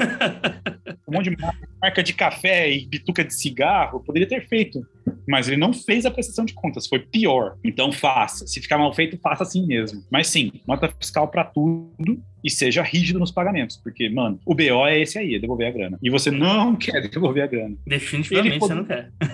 é, a, a prestação de contas, ela tem duas esferas: a esfera financeira e a esfera cultural. A esfera cultural é muito fácil comprovar, né? Se você fala de publicação de livro, ah, você publicou o livro? Publicou. Prova. Tá aqui. Manda um exemplar pelo correio lá para o órgão que está te cedendo o edital. Então tá aí, tá comprovado. Tem o logotipo. Ah, importante. Tem o logotipo do edital no verso do livro. Isso está no manual de prestação de uhum. contas, no manual de identidade visual. Então tá ali, tá comprovado. O financeiro, que eles dão muito mais importância para o financeiro do que o cultural, aí é mais difícil de comprovar mesmo. Tem isso. Nota fiscal, impressão do extrato, os lançamentos do extrato tem que bater com as notas fiscais. Se você investir o dinheiro numa aplicação fixa, você tem que usar o rendimento da aplicação no projeto. Cara, tem um monte de detalhe. E é aqui que a gente está perdendo todos os seus ouvintes. Cara, a galera tá dormindo agora. Não, cara, não é necessário, cara, é necessário, porque, é, cara, é aquilo, assim, eu, eu, como eu falei, eu gosto de fazer esse comparativo com quais são as outras opções de você publicar, assim, cara, um financiamento Sim. coletivo é exatamente isso. Só que, assim, você vai estar. Tá, é, você vai estar. Tá, ao invés de você fazer uma prestação minuciosa para o Estado, você vai ter que fazer uma prestação para os seus contribuintes, cara. É. Né? Os editais têm uma, uma prestação de contas aí também, como eles são um prêmio, né, na verdade, uhum. a prestação de contas também é um pouco mais uh, suave, do tipo, ah, eu ia gastar mil, gastei dois mil e tal, e ok. Guarda as notas fiscais cinco anos, porque a gente pode pedir a qualquer momento. E aí, uhum. né, se eles sofrerem uma auditoria, você também está sendo auditado, mas eles não vão exigir isso de primeira. Lei de incentivo, que é o caso da Rouanet, o próprio PROAC que tem um mecanismo, Aí é isso mesmo, a prestação de contas é, tá aqui a nota fiscal, tá aqui o extrato. Sim, aí, sim, sim. É aí é bem mais agressivo do que um catarse, um financiamento coletivo da vida. Uhum. É, e, não, e não muda muito, não, quando é um, assim, eu, eu, eu tô gostando muito de fazer esses paralelos, cara, com os, com os outros tipos de publicação, porque para não ficar essa ideia de que, sei lá, é, nossa, mas como é muito mais difícil. Não, cara, só muda quem que você tá, quem tá te cobrando ou quem que você vai cobrar, porque até no lançamento... É, só muda o patrão só, cara. Porque se você também vai publicar por uma editora tradicional, e vamos lá, você recebe um adiantamento, ah, normalmente isso acontece com autores que já tenham publicado algo, né? A editora vai lá e te manda um adiantamento. Cara, se você não entregar o livro, cara, é uma merda, assim, sabe? tem casos, tem casos, inclusive. Tem que devolver que, a grana, né? Assim, é, eu não conheço caso que a pessoa tenha que tenha devolvido, né? Mas, assim, é um estar queimado para a vida inteira, saca? Ah, e... e não são adiantamentos que valham a pena você queimar sua carreira, sabe? Lançamento, é, adiantamento de editora hoje é tipo 3, 4, 5 mil reais no máximo, assim, né? E aí, se você não entregar o livro, cara, pega 3, mal 4 milhões, né? É, tipo, não vai ter 25 mil reais na sua mão. Isso aí nunca, nunca, nunca vai ter, assim. Mas, no fim, você tem que entregar o livro né? Com financiamento coletivo, a mesma coisa. O dinheiro vem primeiro para tua mão para depois você entregar para as pessoas as recompensas. Cara, pós-entrega é a parte mais importante do bagulho. Se você é, colocou lá no, no financiamento coletivo, vai ser entregue seis meses após o fim da campanha, deu um ano e meio, e você tá ainda ou pedindo desculpa para todo mundo porque tudo deu errado, ou simplesmente sumiu, sumiu cara, assim, você tá na merda, assim, você tá na merda porque vão fazer da sua vida um inferno. Então, assim. Não, não vai, é... né? Tipo, você escapa. No Brasil tem essas coisas, o crime meio que compensa. Depende, Mas aí você né? sua carreira, né? É, é se você tem as contas clientes, o crime compensa, se não, nem tanto.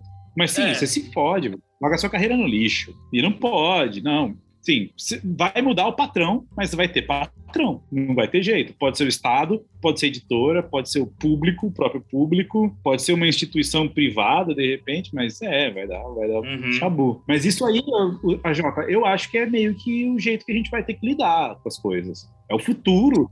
Tipo, é coisas da vida. Né? Eu acredito até que aí, pra, aí eu acho que aí é para quem uh, já tem uma, um poder aquisitivo um pouco maior. Você pode também contratar uma pessoa que faça tudo isso para você, né? Pode. Olha, então, esse brother que teve que devolver 600 mil, que não devolveu e está enrolado no processo até agora, mas vai ficar tudo bem, gente, tá? Relaxem. Eu fiz a prestação de contas do cara e eu entreguei a prestação de contas para ele, para ele falar, olha, 10 anos depois não é que eu não fiz, eu fiz, tá aqui a prestação de contas, eu só não entreguei o burocracia, mas vai ficar tudo bem com ele, tá? Ele não vai ter que devolver 600 pau. E sim, vai ter que lidar com com a real, né? Tipo, a realidade é essa. Vai ficar tudo bem, vai dar certo e você vai ter que lidar com a sua carreira depois disso. Uhum. Não é zoado?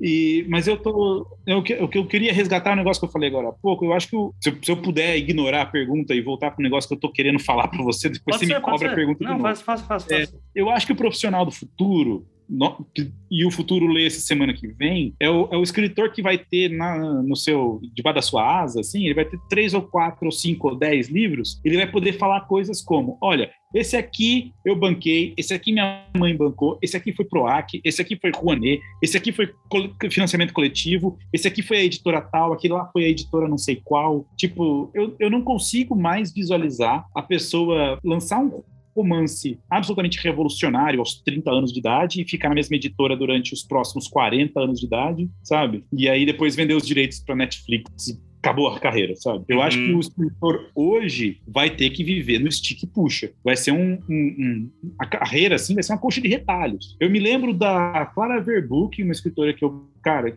me, me formou algumas coisas, porque eu lia muito o, o, o, o Call o Cardoso Online, que era o, o e-mail que eles disparavam. Olha, e-mail, velho. Era um mailing que eles disparavam para todo mundo, assim, tinha vários escritores ali, que nem a Faísca faz. E aí a, a, Clara, em algum momento, lançou um livro que eram 200 unidades feitas mão a, assim, uma a uma artesanalmente por ela, que tinha umas colagens no meio e tal. Era um encadernadão grosso assim e tal. Eu acho que isso vai acontecer com todos nós. A gente vai ter livro, um determinado livro é Wattpad, o outro é audiobook que está no, no, no Spotify, tem três que são por uma editora tal, dois por uma editora tal, quatro são independentes, e daí dois são lei de incentivo, daí tem um que é lei de incentivo, mas é coletivo, daí tem três catarses. Nossa vida vai ser essa, vai ser assim, colcha de retalhos literária mesmo. Se você for olhar atrás de cada livro nosso, no futuro vai ser, cada um vai ter uma caralhada de logotipo diferente.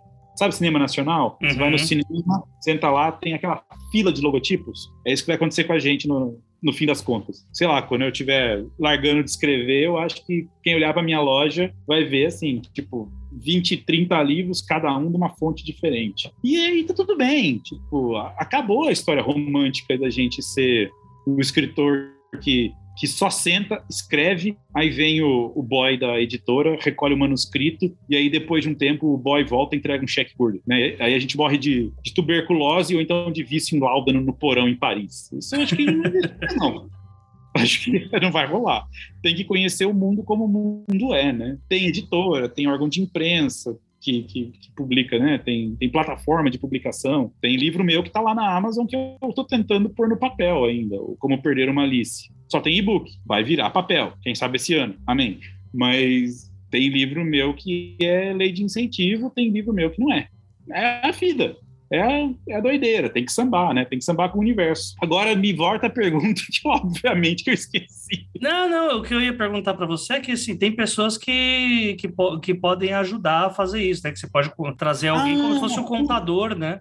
Uh, para fazer isso para você, né? Caso seja a pessoa que, ah, não, meu Deus do céu, não veio documento, veio burocracia, já começa a me coçar. Então, se você for uma pessoa com poder aquisitivo ok, você pode trazer a pessoa que resolve isso para você, né? Olha, tem. É, esse cara que eu contei a história de 600 mil aí que ele tá devendo, eu espero que vai ficar tudo bem e tal, ele, ele vai sobreviver. Ele confiou num cara que não tinha nenhuma experiência, que não tinha feito nenhum desses, e aí se fudeu. Se fudeu bonito. Mas sim, tem gente, aliás, dá uma googlada, dá um, vai no YouTube que você encontra essas pessoas. Tem, pro, tem produtor dedicado na área, sim, mas tem uma coisa que é importante de saber. Você que é que está começando, você, meu amigo, minha amiga, que está começando na lei de incentivo hoje, você não sabe quem manja, quem não manja quem que é golpe quem que não é golpe. Mais importante do que tudo, o projeto está escrito no seu nome, no seu CPF. Se está escrito no seu nome, no seu CPF, não tem jeito. Você é 100% responsável por esse projeto de cabo a rabo. Nenhuma instância jurídica vai aceitar o fato de que, ah, eu confiei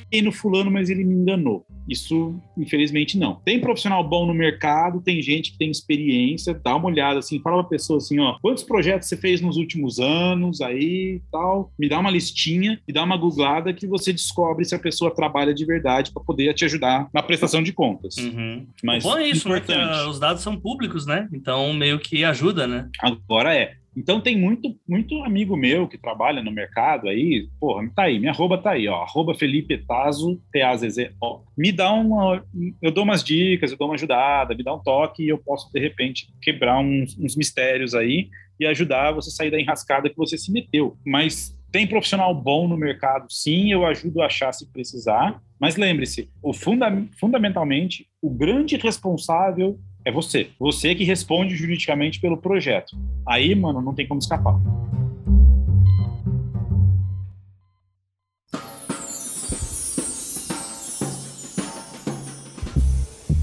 Vamos lá, gente. Agora, indo para a última parte, a gente falou de muita coisa aqui e tem muito ainda para falar. Tipo, teria vários assuntos ainda para falar. Se fosse só para falar sobre é, leis de incentivo, assim, é, por exemplo, o quanto que isso pode te ajudar em divulgação com escolas, com locais públicos, bibliotecas. É, cara, isso aí dá até para chamar um bibliotecário para falar sobre isso futuramente. Mas, assim, eu acho que vale muito colocar o seguinte: esse podcast aqui, esse episódio, ele é um publi editorial do próprio Felipe. E ele se dedicou, ele vai lançar o próprio livro, e a gente pensando, e, pô, como que a gente vai falar sobre isso e tal? E achei muito legal que ele se disponibilizou a trazer essas dicas para todo mundo. Uh, lógico, ele vai fazer a, a, próxima publicação dele. É através digital mesmo, certo, Felipe? É um edital, é um edital do PROAC mesmo, do Estado de São Paulo. Exato. Obviamente, é muito mais fácil só fazer o publi. Ah, não, vamos falar só sobre a minha história, a minha obra. E eu acho muito legal quando a pessoa vem e se propõe a trazer algo, realmente uma troca, assim, para você que é ouvinte, uma, que é um assunto que a gente nunca tinha tratado aqui em mais de 150 podcasts, né? Então, eu queria até agradecer aqui pro, pro Felipe por ter se disponibilizado a trazer essa troca. Mas eu também, assim, é, não é porque ele tava nisso, mas ele, trouxe, ele vai lançar uma história bem interessante. E eu queria que ele falasse um pouco dela para vocês, pra vocês irem atrás, porque já está no ar, olha aí, ó, já está valendo. Então, já está. só para tá não, pra não ficarem com a ideia de, ah, então é publicado qualquer coisa, então. É, uns livros ruins lá. Que... É cara, a história do Felipe é bem interessante, assim, né? E acho que vale a pena uh, a gente falar um pouquinho sobre isso. Felipe, o que, que você planejou aí para trazer para o pessoal com essa lei de incentivo aí do PROAC, né? Ou se quiser contar como alguma curiosidade também de como que foi, uh, como que vai ser o lançamento, e aí você pode falar um pouquinho também sobre a história. Tá, bora achar, vou achar um ângulo interessante aqui. Ó, oh, velho, você sabe aquele conselho que você já ouviu 200 vezes e você sabe aquele conselho que todo curso de história criativa dá? Escreva três páginas. Ah. Deu certo. Funcionou. Aí. Funcionou, velho. Tipo, eu tô eu aqui, 42 anos de idade, mulher, filha para criar, não sei o quê.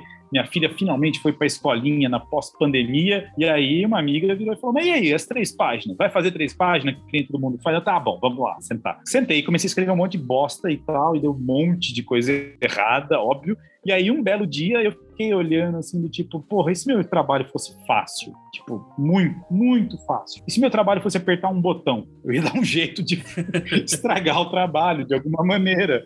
E aí eu comecei a escrever sobre a história de um cara cujo emprego era apertar um único botão. E aquelas três páginas, que eram as três páginas morning pages assim, virou sete páginas e eu falei, opa, isso aqui não vai dar três páginas, isso aqui não vai dar um conto, então acho que é melhor eu pensar em fazer um planejamento para onde que essa história vai, né? Para as, as, sete páginas e sete, oito páginas, aí eu abri outro documento e falei, bom, então vamos lá, primeiro capítulo, os caras vai começar, não, mas eu tenho que voltar, tem que dar um background, tem que ser um cara interessante, então vai ser um sem vergonha, malandrão, assim, tipo, dá golpe na padaria, rouba cartão de telefone, troca, troca o cartão de, de busão vazio dele pelo seu cheio, você não percebe e tal. E esse malandro, ele vai ter um emprego. Por que ele vai ter um emprego? Ele vai ter um emprego que é apertar um único botão, um botão vermelho. Então tá. Então, de repente, surgiu uma agência de empregos mágica, assim, na, na, rua de trás da casa dele. Puf, ele tá lá com o ternão encebado, tudo torto dele, de Deus, o currículo, ele senta lá, entrega o currículo, o tiozinho que está atrás da mesa nem olha o currículo e fala: beleza, tá contratado, quanto você quer ganhar mesmo? Aí ele fala assim: ah, quanto eu quero ganhar? 20 mil, todo mundo quer ganhar 20 mil e tal. E aí ele recebe um papelzinho com um endereço e ele foi parar numa casa que ocupa, tipo, um quarteirão inteiro a casa aquelas portas magnânimas, assim, tipo 9 metros de altura, de vidro, com armação de metal e não sei o quê. Vem uma mocinha, entrega o cartão magnético para ele e fala: Ó, oh, o que, que abre a porta tal? Peraí que eu vou ler umas instruções para você. Ele abre a porta e lá dentro é luxuoso, suntuoso. Parece o hotel mais chique do mundo e ele fica embasbacado e tal, e aí, peraí, o que, que eu tenho que fazer mesmo? O botão vermelho. Ah, tá, tá bom, pode deixar. E ele entra na casa, e lá naquela casa ele dá uma rondada e tal, não sei o que e tal, e aí ele de repente entra em uma sala naquela casa, casa totalmente vazia, e tem um pedestal de metal bem no meio da sala. A sala não tem móvel nenhum, tem um pedestal e tem um botão vermelho em cima. Aí ele chega lá e fala: Puta é mesmo, tem que apertar o botão, esse é meu emprego, né? Só que ele não lembra de mais nada do que disseram para ele, então ele vai lá e puf, aperta o botão, vira as costas e vai embora. Passa na cozinha, descobre que tem comida para um caralho, passa na adega, tem todas as biritas do mundo, ele acha aquilo maravilhoso, vai embora. Quando ele percebe, o primeiro pagamento, né, o primeiro, o primeiro pagamento é adiantado, tá na conta dele, ele vai no bar, enche a cara, os malandros do bairro dele, que são mais malandros do que ele, assaltam ele, e aí ele se vê obrigado a voltar correndo para aquela casa louca, que tem um único botão vermelho numa sala que ele precisa apertar. Como ele não tem era nem beira, dinheiro na conta, não tem nem nenhum outro recurso, não tem nada, ele fala: ah, vou ficar aqui, vou começar a apertar esse botão. Só que quem manda naquela casa ali é o silêncio. E aí é que a coisa começa a ficar esquisita, porque ele tá, ele tem um emprego que paga 20 mil no mês, ele tem que esperar mais dois meses para receber o próximo salário, porque foi roubado, e tem que viver numa casa que não tem nem TV, nem rádio, nem livro, nem nada, tem um monte de móvel, parece um display de loja de móvel, assim, de, shopping, e parece vitrine de shopping aquela, loja, aquela casa, e ele vai começar a trocar altas ideias com o silêncio, até o dia que o silêncio traz o melhor amigo dele, o tempo. E nem o maior dos malandros é capaz de lidar com o tempo e com o silêncio. Ou seja, não vai acabar bem essa porra, hein? O cara tem que apertar um botão e ele já tá trocando ideia com o silêncio. Imagina o que, que vai acontecer daqui por diante. Daqui para frente, é Jota, se eu contar mais, aí é spoiler grave. Aí não pode, aí vai cara, ter aí não pode, aí o pessoal não deixa. Aí, né? Mas eu, tô louco de vontade porque eu li essa porra livro 158 vezes. tipo, várias revisões, diagramação e tal. Cara, lidar com gráfica, vai, volta, não sei o quê. Então eu tô louco de vontade para contar para todo mundo. Mas eu deixo comprar e pegar o livro. Isso, não hoje. faça isso, não faça isso. É contraprodutivo. Não, Aqueles. Vamos segurar. Ó, mas se eu tomasse mais uma cerveja, eu começava a contar o final. Olha aí, ó, olha aí. Mas é isso, eu, eu achei assim um. Assim, me deixou bem curioso, bem curioso. até tava falando com o Felipe em off aí, pra mim é um negócio que flerta muito ali com realismo mágico e essas paradas quase flertando ali com coisas filosóficas, alta literatura, essa parte, mas numa, numa mescla bem abrasileirada, assim. Eu achei bem interessante e tô bem Sim, tô bem curioso aí para ler isso, cara, Pô, de coração. Não é porque o episódio é teu, nem porque realmente foi, cara, na hora que veio assim, cara vai ganhar 20 mil reais pra fazer o quê? Apertar um botão. Na minha cabeça, louca. Não, não, não, peraí. É o é... botão vermelho, hein? Não é qualquer botão. É verdade, um botão vermelho. Se fosse um vermelho. botão branco, seria bem mais, mais fácil fazer. Ah, não. Um botão vermelho. Aí é comecei, aí é qualquer mané faz. E na minha cabeça, assim que falam, não, ele só vai ter que apertar um botão vermelho, eu só fico, tá, uma hora na história ele não vai apertar. Eu quero saber o que acontece. Eu sou pessoa. eu sou, eu sou facilmente comprado assim. Totalmente comprado. Você é fácil, né? Não, totalmente. Então, mas aí é, é, tá me provocando, né? É pra dar spoiler, é isso? É pra contar não, tudo? Não, não, jamais, jamais. Será que ele falha? Até porque eu imagino que a parte do botão seja a parte mais importante da história, assim, quando ele não apertar esse botão. Aí eu vou lá, leio o livro não, inteiro e não, esse botão nunca é apertado, tá ligado? Ou senão ele aperta, ou senão ele deixa de apertar o botão e acaba a história, tá ligado? Então, assim... Era tudo um sonho, na verdade. Né? Acorda no, na cama no final, dele, todos estavam mortos, tá ligado? Todos estavam mortos. Outro... Como ser um mau escritor em 12 passos, né? 12 né? trabalhos. É, tá falando que Lost é ruim aqui, viu, gente? Ó, olha aí. Não vou discordar, mas é olha. é isso. Ah, deixa pra lá, depois a gente entra no assunto, boy. Exato. Mas, velho, é, é isso, tipo, tem que cutucar as, as onça cavara curta um pouco, né? Tem que explorar uns certos limites, assim. Tá todo mundo fazendo trope de, de tava todo mundo morto, ou então era tudo um sonho. A gente não faz mais do que a obrigação de começar com uma coisa bem, bem brasilidade. Né? Eu gosto muito de pensar em brasilidade justamente para isso, para trazer para nós, para nossa esquina. O, o, personagem principal é o Roberval. Ele é muito brasileiro, né? Ele é um malandrão que rouba todo mundo e tal, e sacaneia todo mundo, mas ele não, não rouba o suficiente para tomar uma borrachada da PM. Então, é muita brasilidade, para que seja o mais próximo possível das pessoas. Aí é que aquela discussão que a gente estava tendo, né? Realismo mágico versus fantasia urbana e tal. Aí, opa, você ouviu o barulho da latinha? Eu e mais de mil ouvintes aqui ouvimos. Se você não interromper o podcast, daqui a pouco tem spoiler. Olha aí. Então, assim, ele é urbano, ele é realismo mágico e tal, né? É surrealismo fantástico por causa disso. É, quer dizer, ele foge um pouco do realismo mágico por causa disso, porque ele é um urbano brasileiríssimo. E eu tenho muito, eu faço muita questão em todos os meus livros de tipo, personagem com nome brasileiro, em reais, apesar de ter inflação e aí as referências vão pro brejo logo logo, né? Porque, ah, vou cobrar minha dívida de 50 reais lá com outro sem vergonha e tal. No, no, 10 anos depois, isso não faz nenhuma diferença pro leitor, né? 50 conto? Bicharia, esquece isso, né? Não tem a mesma carga emocional. dá nem pra fazer a feira. Não dá nem pra fazer a feira, com 50 reais. Né? Você vai no posto de gasolina, é o cover artístico. e você, com, uma, com, assim, com essa brasilidade mais pé no chão, mais sujeira e, e lidando com os malandros, com, com, as prostitutas, com a polícia, com os bandidos, com os cidadãos estão só querendo viver a vida cotidiana, pagar as contas e apertar seus respectivos botão, botões vermelhos, eu acho que eu me distancio um pouco do realismo mágico, porque chega muito mais perto das pessoas. Aí eu uhum. tenho a sensação que eu estou mais perto da, da, da, fantasia urbana. Mas eu vou deixar, obviamente, qualquer um ter direito à sua própria opinião, porque, né, isso não é evitável, né? Alguém vai me xingar no Twitter e falar: Isso aqui é fantasia, isso aqui é realismo mágico, isso aqui é ficção científica. Vai ter, vai rolar. Sempre tem, né? Sempre tem. Pois é. E aonde que a gente acha essa obra, cara? Onde que a gente acha que você falou falou, falou um monte de coisa, mas a gente não sabe onde compra, cara. A gente não sabe onde vai atrás das suas coisas. E cadê a sua, sua lojinha já citada aí? O Ludinia fica em felipetazo.com.br. Felipe é normal, não tem PH, não tem Y, não tem letra dobrada, não. F-E-L-I-P-E. Tazo não é igual o Tazo que vinha dentro do, do, do, do Adelma Chips. São dois Zs, T-A-Z-Z-O. Então é felipetazo.com.br. Na cara do site, obviamente, eu já meti os livros lá. Se você quiser ser mais específico, mais direcionado, é loja.felipetazo.com.br. E as redes sociais é tudo arroba Felipe Tazo. As redes sociais que importam, na verdade, né? O Instagram, o, o Face, o Twitter e tal. Eu não vou entrar no Twitch nem fudendo. Você não vai entrar no Você não vai fazer dancinha no TikTok, não? Não, vou fazer dancinha no Faz a dancinha do Proac lá pra nós, mano. dancinha do Proac é ótimo, né, bicho? É, olha, é um projeto que é incentivável. De repente, você pega um edital de fazer dancinha no TikTok aí. Se olha a literatura não der certo, se não trouxer o dinheiro que precisa, né?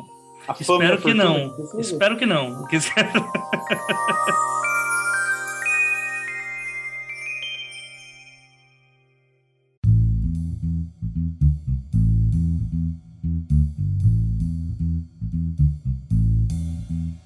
Mas é isso, cara, é isso. Eu acho que conseguimos falar bastante sobre o tema. Eu espero que vão atrás do Felipe, sério, vão atrás das redes sociais, vão lá, falem com ele sobre uh, dúvidas que vocês tiverem, qualquer outra dúvida que eu vá fazer algum episódio boa. sobre isso. Eu posso tanto chamar o Felipe de novo, quanto esse plano que eu estou de trazer pessoal das bibliotecas para falar sobre esses, como que é esses recebimentos uh, de livros de incentivos e tal. Mas já sabem, os 12 trabalhos, gmail.com, manda suas dúvidas lá se você assim tiver, ou no grupo dos trabalhos lá no Telegram, né? Que a gente está no. O link tá aqui pelo Anchor ou pelo Spotify, se o Spotify não bagunçar todas as descrições do episódio como ele normalmente faz né? É, e todos os agregadores que não bagunçam as letras também vai estar tá lá. É muito importante a parte não bagunçar as letras, que eu não quero que vocês procurem no meio de um monte de zeros e uns uh, o, o grupo dos trabalhos. Mas enfim, qualquer dúvida que vocês tiverem, a gente está aberto aí, canal aberto para vocês falarem. E Felipe, muito obrigado mesmo, cara, pelo papo. Eu adorei, cara. Acho que daria até para manter por umas três horas, só não faço para não matar o ouvinte, né? Porque. mas, mas eu achei que o papo rolou muito bem assim, com o tema temas muito importantes. Acho que você deu muitos toques legais pro pessoal, que tenho certeza que, apesar de você falar que não, o pessoal agora deve estar tá dormindo, não, cara, eu acho que realmente deve. Na verdade, eu acho que o vídeo deve estar tá com aquele, aquele olho de rebite, tá ligado? Anotando tudo que for para fazer, porque todo mundo sabe que não tá fácil publicar. Desde a crise da, das livrarias a gente está com N problemas para publicar as pessoas, a pandemia também veio para ajudar. Então, acho que essa dica, assim, nesse momento, foi, essas dicas foram muito importantes. Eu queria agradecer aí, tanto por confiar nos dois trabalhos aqui para fazer a divulgação do seu trampo, mas também para contribuir com todo esse conhecimento aí que você tem de décadas já de trampo nessa área. Então, assim, valeu mesmo, achei que valeu a pena demais, assim, essa gravação. Oh, obrigado, velho. Foi um prazer gigante estar aqui. É, claro, eu estou sempre à disposição e eu acho que todo mundo tem que sair correndo atrás de toda a verba governamental, claro, para estimular a produção, é, porque vamos pegar a nossa grana da cultura antes que o agronegócio pegue, né? Porque eles também estão na disputa e eles são bons, né? De pegar dinheiro público. Mas a gente tem que ser bom também para poder aumentar a caixinha de ferramentas aí. Ô, AJ, uhum. obrigado mesmo por estar aqui, porque eu vou ter que é, dizer que eu estou aqui quase pagando uma dívida com você, viu? É, eu tava meio desacreditado do mundo e tal, e aí eu encontrei o 12 Trabalhos por algum motivo, X, enquanto eu estava trampando, indo de uma cidade para outra, estava escutando no carro, e aí eu falei, ah, quer saber? Vou voltar para o começo, eu fui maratonar esse podcast, velho. Então, eu já ouvi cinco anos de, de, de, podcast, de 12 trabalhos, e eu vou te dizer o seguinte, é equivalente a uma faculdade de escrita criativa, tudo que você trouxe, tudo que você colocou no ar aqui, velho mesmo. E eu acho que o trabalho que você faz é fodástico. E eu me formei esse ano, então, com esse trabalho. Então, obrigado, professor, e considere esse aqui a minha entrega do meu TCC.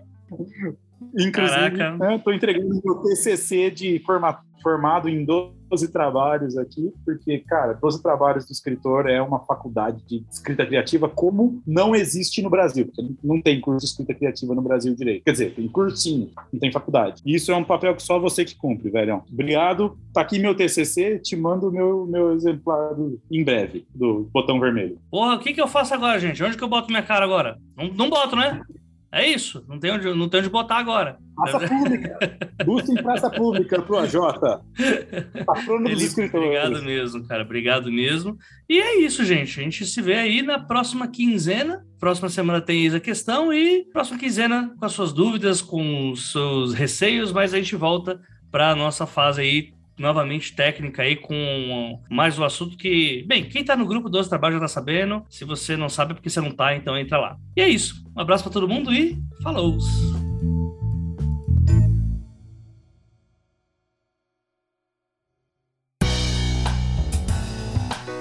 Este podcast acontece graças ao trabalho de várias pessoas. Identidade sonora: Lauro Cossilba e Yara Teles. Parte técnica: Luiz Beber. Gravação pauta e edição final AJ Oliveira, este que vos fala. Obrigado por acompanhar e até a próxima quinzena.